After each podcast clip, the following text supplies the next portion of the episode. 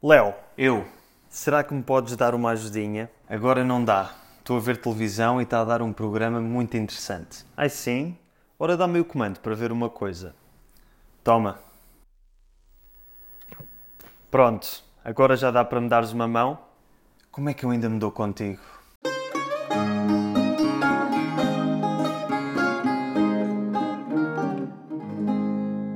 Olá e bem-vindo de volta ao Português with Leo e a mais uma lição rápida de português. Como deves ter percebido pelo pequeno sketch de introdução, em português usamos muito o verbo dar. A definição mais comum do verbo dar é passar algo para a posse de outra pessoa de forma gratuita. Ou seja, eu tenho algo, por exemplo, esta caneta, e dou-a a outra pessoa sem receber nada em troca corresponde ao verbo inglês to give. Normalmente, esta definição aplica-se não só a objetos, mas também a coisas imateriais, como dar apoio ou dar ajuda, e também a coisas que saem do nosso corpo. Por exemplo, dar um murro, dar um pontapé, dar um abraço, dar um beijo, dar um grito, etc. No entanto, para além deste significado principal do verbo dar, que basicamente é o de transmitirmos alguma coisa de nós para outra pessoa, em português usamos o verbo dar em outras situações com outros significados diferentes e é isso que vamos aprender hoje. O tema do episódio de hoje foi votado pelos membros do meu Patreon, que pagam uma subscrição mensal para terem acesso a conteúdos exclusivos a uma comunidade e a videochamadas mensais comigo em que falamos português. Se também tu te quiseres juntar ao Patreon, segue o link na descrição. E já que estás pela descrição, aproveita para descarregares o PDF com o resumo desta lição, algumas frases exemplo com o verbo dar e ainda muitos exercícios para consolidares aquilo que vais aprender hoje.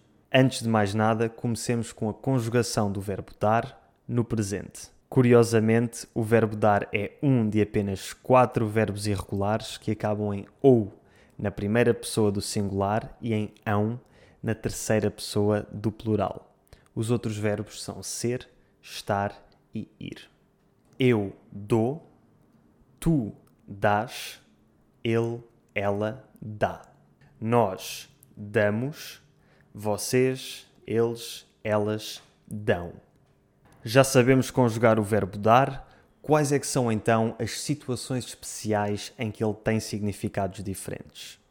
Normalmente, o verbo dar tem significados específicos quando o juntamos com determinadas preposições. Vamos aprender quatro: para, por, a e com. Primeira, dar para. A expressão dar para ou não dar para significa ser ou não ser possível e normalmente é seguida de um verbo no infinitivo ou no infinitivo pessoal. E se quiseres saber mais sobre o infinitivo pessoal, vai ver o meu último vídeo. Usa-se muito quando fazemos pedidos ou quando damos respostas a esses pedidos. Por exemplo, João, dá para baixares o volume da música, se faz favor? Não dá, isto já está no mínimo. Segunda, dar por. A expressão dar por significa aperceber-se de ou reparar em alguém ou alguma coisa. Normalmente usamos na negativa, quando não nos apercebemos de algo. Por exemplo, já estás aqui há muito tempo? Há quase uma hora. Nem dei por nada. Ou então, despacha-te, estamos atrasados. Desculpa, nem dei pelo tempo a passar. Terceira, ir, dar, a. Agora passamos à preposição a e aqui usamos também o verbo ir.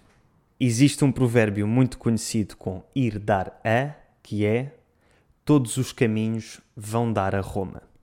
Isto significa que todos os caminhos levam a Roma, que todos os caminhos terminam em Roma.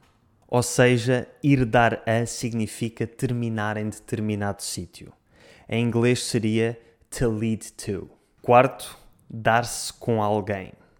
Finalmente temos a preposição com e aqui usamos o verbo dar de forma reflexiva. Dizemos que nos damos com alguém quando temos uma relação de alguma cumplicidade com essa pessoa.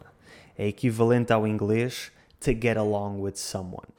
Tal como acontece em inglês, podemos adicionar o advérbio bem ou mal para dizer se essa relação com essa pessoa é boa ou má. Por exemplo, dou-me bem com os meus irmãos, eles dão-se mal um com o outro.